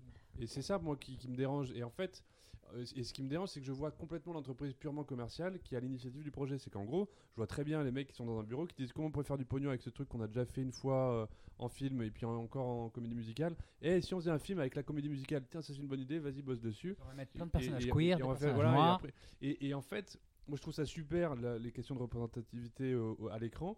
Et ça me dérange quand c'est un peu trop forcé. Et là, tu, je, c'est c'est ouf. Il y a vraiment des plans où tu te dis, tu vois le, le, le mec qui organise les figurants qui dit alors là, ça serait bien. Et tu sens en fait le mec qui a dit, là, on faudrait bien euh, au deuxième plan. euh, deux mecs qui s'embrassent, ça serait bien en fait. ça, c'est- je vois de quelle scène tu- parles et ça m'a fait le même effet que toi. Mais ça, c'est parce qu'on est, on a une déformation professionnelle après, Oui, aussi. sûrement, sûrement. On a été figurant, donc on connaît un peu le ça- jeu. Oui, après moi Mais ça me gêne Ça pas me du gêne tout. pas parce qu'on Moi, a vu ça pendant des années que si on oui, ça, voilà, c'est juste qu'on n'est pas encore assez habitué aussi à ça. Non, bah ouais, peut-être, non, je sais pas. Mais, mais ouais, je comprends ce que tu voulais dire sur le fait que, bah, en fait, c'est un peu du que- queer washing. En fait, on a, on, on- on intègre des choses queer dedans, mais on les, on les, on les, on les approfondit pas. En fait, c'est Ouais. juste pour euh, dire, bah, c'est commercial, c'est queer, c'est, euh, euh, tu, tu- tu vois, on aurait pu beaucoup plus avoir, on aurait pu, même en termes de danse, on aurait pu avoir des danses beaucoup plus, euh, bah, beaucoup Oui. plus queer, beaucoup plus. Oui. euh, je pense à- au voguing aussi. Ouais. Oui. Tout ce, ça. ce- ce- ce Complètement. style-là qu'on n'a pas eu finalement, même dans le- la, la recherche, dans les danses, dans les, Bah oui. les chorégraphies. Et je trouve que oui, c'était de surface. Ça, je suis complètement d'accord. Et moi, ça me, ça me dérange. Et, et je pense, on disait tout à l'heure que c'est 2015 le premier film, c'est ça, je crois? Non, 2005. 2005, 2005, 2005, donc c'est il y a 20 ans. Et que euh, vous Oh, disiez, moi je wow. l'ai pas vu, mais euh, vous disiez un peu ce truc de euh, ça a mal vieilli et euh, aujourd'hui euh, c'est il y a quand même de trucs. Moi, je l'ai pas vois. revu, mais je pense que je Et- me dirais ça pas en revoyant. pas Et en fait, Ouais. je- moi je, je pense sincèrement que le film de là de 2024, dans 20 ans, on le re- on- si on le regarde, on dira ah putain quand même c'est craignos aujourd'hui. J'espère. je- Ça euh, voudrait dire qu'on a Ah évolué. ça, c'est plutôt oui. bon. Ouais, ça, voudrait dire que la société une dictature encore et ces avancé, films-là que le cinéma a encore avancé. Ou alors, on se dira, tu sais, ou alors ça fera l'effet Buffy. Alors pareil, Buffy contre les vampires, ça partage, mais Buffy, vraiment culte. Buffy, c'est vraiment culte et beaucoup de personnes de ma génération ont revu dernièrement Je Buffy confirme. et se sont dit, Ouais, que c'était c'est hyper quand même hyper progressiste. Mhm. C'est pas, c'est pas précis. C'est- Il y a des endroits un peu, c'est bancal par moment, mais quand même. euh. C'est quand même- Buffy, enfin, comment dire, la société a évolué depuis Buffy quoi. Très Ouais, ouais, mais Buffy, en hein. fait- l'excuse de dire Et en fait, euh, oh, Buffy veut aujourd'hui, dire que la société existe. Non, je suis pas d'accord. Moi, je trouve que Mais Aujourd'hui, Buffy, tu dis, ça a pas mal vieilli. Tu te dis, ah ouais, quand même, euh, les Voilà, sujets, après, et les ça sujets sont vraiment quand même creusés. les relations toxiques. Hein, ça, à c'est le truc, quand même, oui, c'est- c'est oui. c'est Ah basé oui. uniquement sur ça. C'est-à-dire qu'elle, vraiment, tous ses rapports avec les hommes, c'est toxique et elle y retourne et on montre ça comme une, comme une situation tout à fait Deux normale. dépressifs et un militaire. et hyper Merci les choix romantique. amoureux. Voilà. Un- dépressifs et un militaire. Ouais, ouais dépressif, euh, multimeurtrier Eh aussi. Mais On ça- devrait là peut-être n'est pas faire le un sujet. épisode sur Buffy. Mais là n'est pas le sujet, mais c'est vrai que pour Et plus Desperate tard. Housewives aussi parce que j'ai revu euh, il y a pas longtemps et pareil j'avais j'étais hyper partagé en mode ah c'est assez progressiste et puis juste après une réplique où je disais oh Moi, non. je trouve que ça, ça a vieilli. euh, bah je trouve que c'est Ah euh, ambivalent J'aurais jamais l'idée de le re-regarder, tu vois. Ouais, tu, vois, moi je, l'ai laissé parce que je- j'adore cette série, je suis complètement fan, complètement laissé de côté parce que je ne veux plus la revoir. J'ai Je me peur dis, d'être, j'ai- euh, j'ai j'ai peur de. de Bah ouais, t'as peur d'être face au fait que ah mon dieu. On Buffy, ça c'est l'époque. Buffy, c'est intemporel, je le regarde Oui, ça souvent. c'est fou. Hein. Mais, euh, mais c'est vrai que des, des séries comme euh, Desperate Housewives où tout était bah, très en fait euh, superficiel finalement aussi. euh, Ouais, c'est vrai. euh, mais même dans Lolita malgré moi, euh, la- le, le premier est très superficiel, c'est très Barbie. C'était à Mm. l'ère de Clueless, à l'ère de Ouais. Les Gali Blondes, qui c'était deux Ah, films qui ont été faits avant, trop, il me hein. semble. Ouais. Euh, et en fait, on a un côté très Barbie. Et d'ailleurs, moi, je l'ai ressenti aussi parce que j'avais été invité à l'avant-première Barbie. C'était très queer aussi. Oui. Donc en fait, euh, on, on associe souvent. On peut confondre euh, les deux avant-premières, je pense, si on regarde un peu les Instagram des influenceurs et Bah, influenceuses. vu que oui, oui, vu qu'on vous a fait, demandé de euh, vous mettre en rose aux deux, à mon avis, euh, Ouais. clairement, ouais. Mais il y a un côté très superficiel dans ces, bah, dans ces, ces formats-là, ces, ces séries aussi. Et euh, après, les regarder plus tard, ouais, 20 ans plus tard. bah, en Ah ouais, fait, non, mais t'as des trucs, des fois, tu Mais, prends peur. euh, ouais. Après, voilà, après, est-ce que ce qui est superficiel, est-ce que ça serait pas justement la, la façon dont on promeut un film en 2023, en, deux- en 2024 aussi? Mais Voilà, je c'est pense que ça maintenant, va avec les réseaux voilà, sociaux, tu vois, voilà. ça, euh. le, le fait qu'on invite à des avant-premières, enfin, extrêmement pardon, fa- fastueuses et tout, des influenceurs ou quoi qui n'ont pas forcément à voir avec le cinéma, Mm. je veux dire, je pense que ça en dit assez long, quoi. Voilà, je pense que ça en dit aussi assez long. Et, pour euh, vous dire, j'ai même avec- Lola Wesh a même été invitée à l'avant-première de Tortue Ninja, mais j'étais à Avignon. Mais tu sais que moi, on me l'avait pro- proposé et, et- je pense que c'était vraiment chambé. Et Je pense que mais c'était du coup, bien. je suis, je l'ai pas vu le film. Y avait de la le vois. Ma soeur veut pas le voir parce qu'elle Mais adore euh, Tortue Ninja, et elle aime pas bon l'animation. c'est- C'est vraiment cool. Bon, là, c'est Mm. encore un autre sujet, mais apparemment, c'est c'est plutôt bien fait. Ouais, bah, bah, j'étais à Avignon, je pouvais pas y aller, mais ça m'avait fait rire. J'ai reçu l'invitation pour voir l'avant-première de Tortue Oui, Ninja. c'était en août, Et non on m'avait dit de venir en Lola Wesh, et j'étais en mode. Ah ouais. Ouais. Mais, mais, mais tu Mais vois, j'avais là- pas le rapport avec les Tortues Ninja et le euh, drag. Dans un sens, c'est, oui, c'est peut-être du queer, queerashing ou what, mais en fait, c'est un peu positif pour moi parce que moi, je suis allé en, Ouais, en drag en fait euh, dans ces deux avant-premières Barbie et Lolita malgré moi, et en fait, je me suis senti trop bien parce que Mm. je me suis senti dans mon élément. En plus, Ah, mon drag euh, est vraiment inspiré de ces personnages un peu de pop culture euh, de- des, des années 2000, euh, girly. euh, euh, à la Lolita malgré moi et en fait je me suis senti à ma place aussi Mm. donc euh, il y a un ouais. aspect aussi positif sur euh, Ouais. bah, sur, sur la promotion des, des films et sur le fait de vouloir les, les, les adapter en fait à des, des personnes queer quoi. Mhm. Mais Oui, moi, j'ai senti, vrai. là, mon premier, avec quand même un, un vent de. Ça, ça faisait grave du bien d'avoir Ouais. ce sentiment d'avoir un peu le pouvoir à un endroit. Mm. Et un peu comme toi, moi, toi, Lola Wesh, les inspirations, c'est beaucoup la pop culture, mais euh, un peu sans âge, et en l'occurrence les mamans. Les, euh, les mamans, euh, les, euh, les Desperate Housewives. Et j'avais d'ailleurs fait. euh, C'était Alex Ramirez qui faisait des, des versions low cost. Mm. Et pour Noël, je crois que c'était en 2016, 2017, on avait fait Je la la scène low cost de Mean Girl quand elle a, quand elle a chorégraphié. J'avais le rôle de la maman. Ah. Et en fait, je, bah, je trouve qu'on peut grave me confondre. hein. Ce truc de vieille, tu sais, de vieille rombière qui veut pas vieillir. Et, euh, et en fait, adore Lola. et en fait, bah, la- à l'avant-première, j'avais vécu ce truc-là. C'était un peu une grande récréation, toi. Puis en même temps, je prenais du recul et je me disais, est-ce que je suis en train de m'amuser ou est-ce que je suis le- un produit marketing là? Mm. Oui, Ouais. c'est ça en fait. Si c'est gratuit, ouais. c'est que c'est toi le produit. Après, il y a un truc sur le film que je viens de tilter, c'est pour ça que je, vous- je vous le dis. En fait, je, ce qui m'a, je crois que ce qui fait que j'ai un avis aussi très négatif sur le film, c'est que j'ai- souvent été déçu au cours du film. C'est-à-dire que par exemple, euh, la chanson de Janice, je crois, où elle dit en fait faites des doigts aux gens et euh, en- envoyez chier tout le monde, je me dis putain, c'est génial. Si, si on finit là-dessus et qu'on développe autour de ça, c'est trop bien quoi. Et en fait, non, parce que derrière, on te dit non, mais bon, quand même, et on temporise le truc. Et c'est pareil avec le truc, on dit euh, le, les bullies, en fait, on va se venger et on va aller plus loin que ça. Et on va leur faire du mal. Et je me dis, ouais, à la limite, pourquoi pas euh, À la limite, pourquoi pas? Ce serait, Là, pour le coup, ce serait complètement audacieux et impertinent. Et en fait, non, bah, bien sûr que non, parce que si tu deviens un bully, en fait, si tu bullies un bully, en fait, tu deviens toi-même bully, et du coup, c'est pas bien non plus. Et en fait, à chaque fois, il y avait des ouvertures pour aller vers des trucs que je trouvais vraiment audacieux, impertinents, euh, novateurs, et après, avec lesquels j'étais plus ou moins d'accord, hein, pas forcément. Mais, et à chaque fois, c'est, on revient un peu en disant oui, mais en fait, non. Mais parce qu'en fait, non, ce qui est important, c'est finalement la bienveillance.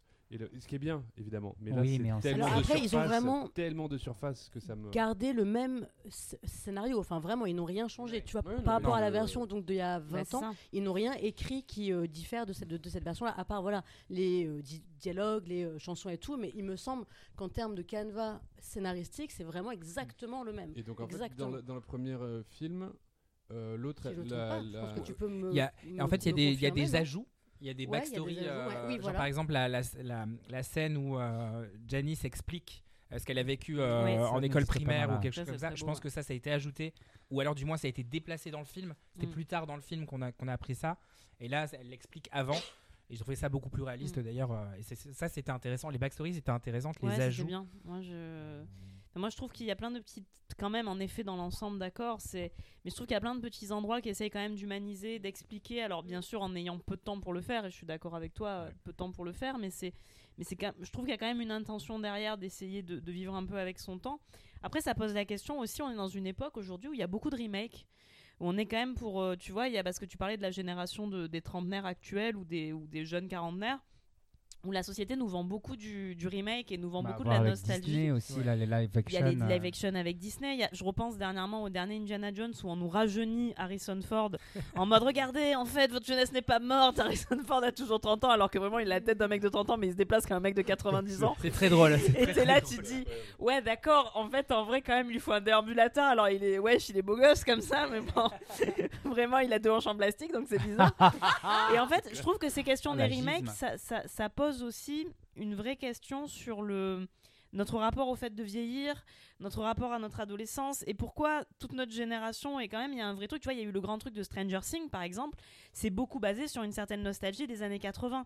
Faut dire ce qui est, des fringues des années 80, des gadgets des années 80 et il y a- il y, a un vrai commerce autour de la, référence nostalgie aussi. cinématographique, ça, Stranger Things. Ouais, Plus, mais il y a un euh, vrai truc aussi où c'était un petit un petit bonbon de nostalgie de dire ah ouais les Walkman ah ouais les vélos comme ça. Alors certes euh, Stranger Things est un immense is un hommage à vraiment à Stephen King et à plein d'autres ouais. trucs de ces années là mais c'est aussi le bonheur de te replonger dans une période qui n'existe plus et un peu de la pimper quand même parce que c'est une version qui est encore une fois un peu fantasmée de cette époque là et à une époque où vraiment pour le coup euh, Mark Zuckerberg est en train de dépenser des millions pour guérir la vieillesse et qu'en fait vraiment littéralement on est à un stade où il y a un vrai transhumanisme qui perçoit d'un truc où tous les gens riches aujourd'hui au lieu de dépenser leur fortune à soigner le cancer dépensent leur fortune à vivre 300 ans. Parce qu'en fait tous ces gens-là ont décidé qu'ils avaient de l'argent pour 300 ans donc autant vivre 300 ans. Et en fait cet endroit de la nostalgie et de la peur d'une de cette impression d'avoir envie de revivre toujours des choses un peu familières je trouve que ça parle aussi d'une époque. Tu vois ce truc de vouloir aussi faire des remakes pour récupérer un certain public par le biais de la nostalgie, par le biais du côté doudou. mm. On avait un la communication, elle est très nostalgique. Elle n'est Complètement. pas, elle est pas Mm. axée sur le nouveau euh, en tant que Oui. tel, mais beaucoup sur, euh, sur l'ancien en fait. Bah ouais. Tu vois, les, les- les phrases iconiques de l'ancien, elles sont Oui. reprises dans la communication. Oui. Le- toute la, la- la DA, la direction artistique de, de- de visuel, en fait, euh, c'est clairement le visuel de, des années 2000 en fait. Complètement. Donc euh, ouais, il y a, il y a cette volonté-là. je Et du coup, c'est vrai que quand tu fais les choses par nostalgie ou pour susciter la nostalgie chez les autres, t'as forcément une marge de manœuvre qui est moins grande parce que c'est cet éternel truc de il faut pas trop bouger non plus pour que les gens qui sont aussi un cœur de cible, qui sont quand même la génération qui a été marquée par l'œuvre, quelle qu'elle soit, est obligée de s'y retrouver un peu. Donc c'est cette espèce, c'est aussi ces œuvres qui ont souvent le cul entre deux chaises parce qu'elles elles, elles- elles essayent de rentabiliser sur le fait de on va vous faire revivre vos 15 ans, on va vous faire revivre votre enfance et tout et tout. Et en même temps, euh, t'es un peu voilà c'est dur d'innover quand tu joues sur le fait d'aller récupérer des gens euh, des madeleines de Proust des gens quoi Et du coup, bah, moi, je pense à des films, rien à voir, mais cette question de remake, en fait, tout ce que tu racontes, ça m'a fait un, un flashback de, Ouais, de gamin et d'ado, parce que là, il y a euh, la comédie musicale Notre-Dame de Paris. Oh J'ai oui hésité à Quoi prendre des billets. Et, ils ont- et c'est pas un remake, c'est la. Ils rejouent. Hein Et moi, j'étais fan, fan de moi, ouf quand j'étais gamin. avec toi Et là, ils sont plus à Paris, là, ils sont en tournée. Et en fait, j'ai regardé pour prendre des Ah, billets, et puis j'ai vu qu'ils étaient en tournée, et, euh, et j'ai eu plein de flashs de. euh, Mais euh, j'étais quand j'étais gosse, j'étais super fan. Mais super fan, pourquoi? C'était l'époque à peu près où le bossu de Notre-Dame de Disney était sorti. Et, euh, et au fur et à mesure, j'ai eu. Enfin, en fait, je me suis intéressé après à tous les films qu'il y avait eu. Celui avec euh, Gina Lollobrigida. Euh, Il y en avait un autre avec Selma Hayek. Et en fait, euh, le film avec Selma Hayek, l'Esmeralda de Selma Hayek ressemble énormément à l'Esmeralda, Esmeralda de Notre-Dame. Et du coup, tu vois, ça, c'est. Euh, Est-ce que c'est des remakes? Est-ce qu'il y a des pas des bon, après Moi, j'étais amoureuse de quand c'est remake de ouf, tu vois. Ouais, tu l'avais dit à l'épisode. Disney, à Ouais. l'épisode Disney, on l'avait dit. des Le prêtre diabolique. mais le bouquin est bien lisez Notre-Dame de Paris c'est joli Ouais, non, le bouquin mais, est bien. mais c'est vrai qu'en même temps tu vois moi, directement tu dis Notre-Dame de Paris la comédie musicale j'ai déjà envie de faire un karaoké et de faire belle Alors, on l'a fait il y a pas si longtemps. et on l'a fait avec C'était Marine le le, nouvel an le 31 non décembre. mais tu vois en fait ça, ça Vraiment, il y a appuie sur des choses Mais j'étais pas là. Ça appuie sur des euh, choses qui sont super puissantes. En fait, forcément, ça me rappelle mon enfance. Et tu me parles de Notre-Dame de Paris, je me revois gamine, je me revois y aller parce qu'on est allé Mais, en euh, famille et ouais, voir. mais il y a euh, ce côté vois, remake, du coup, de. Ouais. Il y a eu plein de films qui ont été faits. Je crois que j'étais presque tous vus parce que Ah ouais. gamin, quand il y a eu le bossu de Notre-Dame et il y a eu euh, Notre-Dame de Paris, la comédie musicale, j'avais une espèce de truc fan de, euh, de tous ces trucs-là. J'étais devenu fan d'Hélène Segarra. Bon, ça n'a pas duré très longtemps parce que Mylène Farmer, euh, the best forever. Est-ce que tu as vu Quasimodo del Paris avec Patrick Timsit et fait. Ferry Et non, ça c'est le seul que j'ai pas vu. Là, je viens de- je viens d'avoir un flash aussi, moi. C'est le seul que je n'ai pas vu. C'était. N'hésitez pas Mais, à le euh, regarder avec Patrick Timsit. Mais du ou coup, revois, je revois des codes comme ça qui étaient repris euh, ben, euh, de film en film, de dessins, des dessins Oui, bah animés après, et la c'est- comédie C'est plus musicale. autour de l'adaptation d'une œuvre, mais par exemple, tu vois le fait de ressortir Notre-Dame de Paris, la comédie musicale, Oui. qui est vraiment un truc qui Avec était les là mêmes quand on décors, les avait mêmes 10 ans. costumes et tout. C'est vraiment genre, hé, vous avez envie de- d'oublier le fait qu'aujourd'hui vous êtes adulte et que vous payez des impôts, euh, venez euh, dépenser euh, 150 balles Mais pour c'est voir vraiment la Notre-Dame de même Paris. comédie musicale. oui, et, euh, parce que et il y a les 10 forcément- commandements aussi qui va être joué. Là, c'est euh, les 20 ans, j'ai vu, j'ai vu une affiche. Tu vois, c'est ça. Comme c'est Indiana. Jones, ils vont reprendre Hélène Segarra C'est ou... mais ils vont essayer de la rajeunir en fait, par euh, ordinateur. sur euh, Notre-Dame de Paris, ils ont repris un seul euh, Frollo. chanteur, c'est Euh, Frollo. et qui, Dan- qui a changé de Daniel rôle. Lavoie Non, non, il joue Frollo, je C'est crois. Daniel Lavoie qui revient. Oui, je- oh, Daniel joue Lavoie, il toujours revient, mais Frollo, il est j'ai immortel, vu une- Daniel Lavoie, en fait, il est. J'ai vu une image, euh, je crois que c'est toujours Frollo. Oui, oui, je, je lui- Ah oui, ok. Ouais, il le reprend.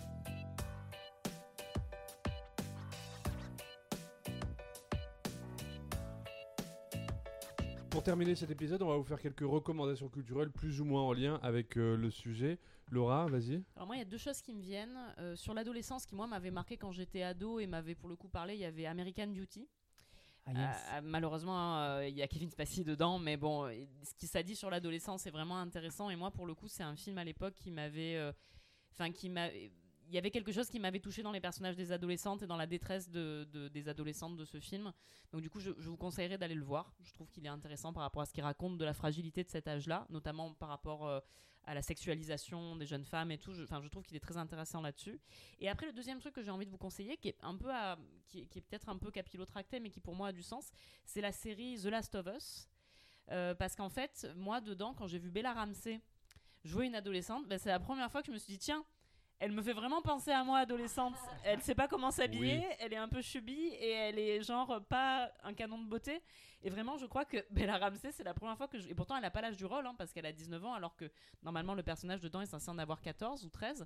Mais pour le coup, moi, d'avoir vu Bella Ramsey dans The Last of Us, je me suis dit, bah tiens, enfin une Mhm. nana qui, Ouais. j'ai l'impression, ressemble quand même de façon un peu crédible à une adolescente, quoi. Voilà. Je suis totalement d'accord avec ça. Et c'est vrai que c'est un sujet qu'on n'a pas abordé, mais euh, moi aussi, je trouve que la représentation dans le film, je reviens complètement sur le débat, dans, dans le film des, des, ados, et notamment de moi ce que j'ai vécu, en fait, le, le problème c'est que c'était le, le- comment dire, le point commun des ados que je, que je voyais autour de moi, c'était le manque de confiance. Et c'est tout ce que n'a pas. euh, Enfin, il n'y a personne dans le, aucun personnage qui, qui Ouais. souffre de cette chose-là. Ouais. Alors Oui, que pour oui. moi, c'est le principal truc des ados de cette Mm. époque-là. C'est pour ça que. ça Et les boutons. Personne n'a de boutons. arrêtez, c'est faux. Euh, Tom, tu voulais euh, recommander quelque chose? Bah, moi, je vais recommander mon spectacle, étant donné que j'ai fait de la pub à Mean Girl, que Mean Girl me fasse de la pub. C'est moindre des bien choses, raison. Tiens, ouais, au Tu re- théâtre du Marais Donc, tous les c'est dimanches. euh, le stand-up drag au Théâtre du Marais tous les dimanches. Alors moi, je vais vous parler d'un film euh, qui s'appelle My Summer of Love, qui est sorti euh, à peu près la même année euh, que la première version de Lolita malgré moi. C'est un film de Powell Palikowski. C'est un film anglais avec Emily Blunt, qui elle aussi était à peine sortie de l'adolescence, un peu comme Rachel McAdams à l'époque, et qui est ensuite devenue une grande actrice très connue qu'on voit entre autres dans, le, dans Oppenheimer. J'ai failli dire dans le dernier Oppenheimer. Genre, il y en a plusieurs, heureusement non. Longue carrière de Et donc, et, et, My Summer, et My Summer of Love, pardon, euh, c'est un film qui m'avait beaucoup marqué parce que ça parle euh, justement, comme Mean Girl, de, de relations toxiques entre adolescentes. Donc, avec une, une, une adolescente un petit peu introvertie comme ça qui va tomber sous l'emprise euh, amicale, amoureuse, un peu ambivalent, euh, d'une autre adolescente qui, elle, est très sûre d'elle. Enfin, voilà. Moi, je vais vous recommander une série qui s'appelle Wet Hot American Summer. C'est un film et une série. Il y a deux saisons, et c'est sur Netflix, je crois. Avec Paul Rudd, euh, Bradley Cooper, Amy Poehler, Jolo Truglio et tant d'autres qu'on retrouve dans tout un tas de séries comiques. Bradley, Bro- je. Nine-Nine, euh, etc. etc.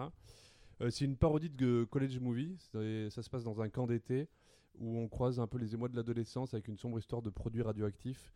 C'est complètement débile. Il y a une boîte de conserve qui parle euh, et il y a notamment un rapport à l'adolescence que j'ai trouvé génial. Il y a une scène où tu as une. En fait, les acteurs, il y en a plein qui ont 20-25 ans, comme un peu comme dans Mean Girl. Et il y a des ados qui sont des vrais ados, qui ont pour le coup 14, euh, 14 ans. Et en fait, c'est vraiment sur le passage, la bascule entre l'un et l'autre et comment le corps change. Et je me souviens d'une scène où tu as une jeune fille qui doit avoir 12 ans qui, qui est habillée, je sais plus comment, et qui rentre dans les toilettes. Et en fait, elle a- on, on comprend qu'elle a ses premières règles, et quand elle ressort, en fait, elle a pris, comme si elle avait pris 10 ans, et c'est une autre actrice qui la joue. Et ça raconte le- l'univers du film. et Je trouve cette scène très C'est jolie. un peu drôle ça. Et, c'est et- marrant. et C'est très drôle. drôle. C'est Et c'est hyper drôle. Et c'est un bon su- moyen de, de parler de ces sujets-là de manière drôle euh, et décalée. Euh, C'était d'abord un film, puis une série. Avec l'équipe, d'ailleurs, ce que je tiens à dire, c'est que c'est avec l'équipe du film qu'ils ont fait la, la série. Et pas, ils n'ont pas dit on va prendre d'autres comédiens parce que vous êtes plus connus maintenant. Euh, L'autre série que je voulais vous recommander, euh, c'est Community. Euh, c'est une série sur Netflix. C'est un groupe dans un community college, un groupe d'étudiants très diversifiés en âge, en sexualité, en couleur de peau. en- Ça aborde plein de sujets. C'est hyper intéressant et je trouve que c'est bien plus, euh, comment dire, à mon avis, recommandable que, que d'autres films dont on a pu parler aujourd'hui. On met les mots en de fait. Mathieu. D'accord. Voilà. Dis les termes. Ouais, et moi je vais parler de deux séries. Donc euh, la première, c'est une série qui est créée par la, la, la créatrice de, de Mean Girls, qui est Unbreakable Kimmy Schmidt. Ah qui, oui. qui- qui est très très bien, et qui est, qui est assez pop, assez coloré aussi, comme, bah, comme euh, Lolita malgré moi. On retrouve vraiment le- la patte et l'humour de euh, Tina Fey. Et donc du coup, ça raconte l'histoire d'une d'une euh, de Kimmy en fait qui a été enfermée 15 ans dans un bunker. En fait, euh, parce qu'elle a cru euh, un culte ou autre, et en fait, euh, elle découvre New York City, et du coup, c'est assez, euh, C'est assez wild, c'est très cool et, et c'est très, très calé. Enfin, ça, ça- ça ressemble vraiment à du Tina Fey pour le coup. Euh, et après, il y a une série aussi qui est produite par Tina Fey, mais qui n'est pas créée par Tina Fey. C'est ça que je voulais vérifier sur mon portable tout le long. Euh, mais qui est aussi avec, et qui est d'ailleurs avec euh, la mère de Regina George, de Ah, la nouvelle bien. version, qui s'appelle Girls Five Ever. Et donc, c'est un groupe, euh, c'est un girls band en gros, euh, euh, qui est hyper connu, un peu à la Spice Girls, euh, qui veulent se relancer à 40 ans. Donc, c'est des mamans, c'est des, voilà. Et c'est assez, euh, assez cool. Et ça a été racheté d'ailleurs par que Netflix. J'ai vu. euh, J'en ai entendu parler, c'est très très bien. C'est très très bien. Euh, c'est très drôle et euh, euh, il y a beaucoup d'humour. euh, Il y a beaucoup d'humour, ouais, très, euh, très. euh, c'est très maman et à la fois c'est très euh, girly. Donc Ah, euh, c'est vraiment pas mal. C'était Bande Parlante, un podcast de témoignages sur un sujet d'actualité. Petit récap des objets culturels dont on vous a parlé dans cet épisode. Le film My Summer of Love. Wet Hot American Summer, un film et une série disponibles sur Netflix. Le film American Beauty et la série The Last of Us. Et bien, le spectacle de Lola Wesh au théâtre du Marais est en tournée en France. Euh, les séries Unbreakable Kimmy Schmidt et euh, la série euh, Girls Five Ever, euh, disponible sur Netflix, je pense. Où est-ce qu'on peut retrouver toute ton actu et tous tes réseaux? Est-ce que tu peux nous refaire ta promo rapidement? Euh, oui, alors je n'ai pas d'actualité pour le moment. Enfin, je vais en avoir beaucoup en 2024, donc il faut me suivre Voilà. à jordan.rotella. Euh, donc sur TikTok et sur Instagram essentiellement. Bientôt sur YouTube, mais c'est une actualité, comme je le dis, 2024. Ah, trop bien. Merci d'avoir écouté jusqu'ici. Si ça n'est pas déjà fait, abonnez-vous et mettez-nous des étoiles. Bandeparlante at gmail.com pour nous envoyer des commentaires et des sujets. On se retrouve la semaine prochaine pour un nouvel épisode de Bande parlante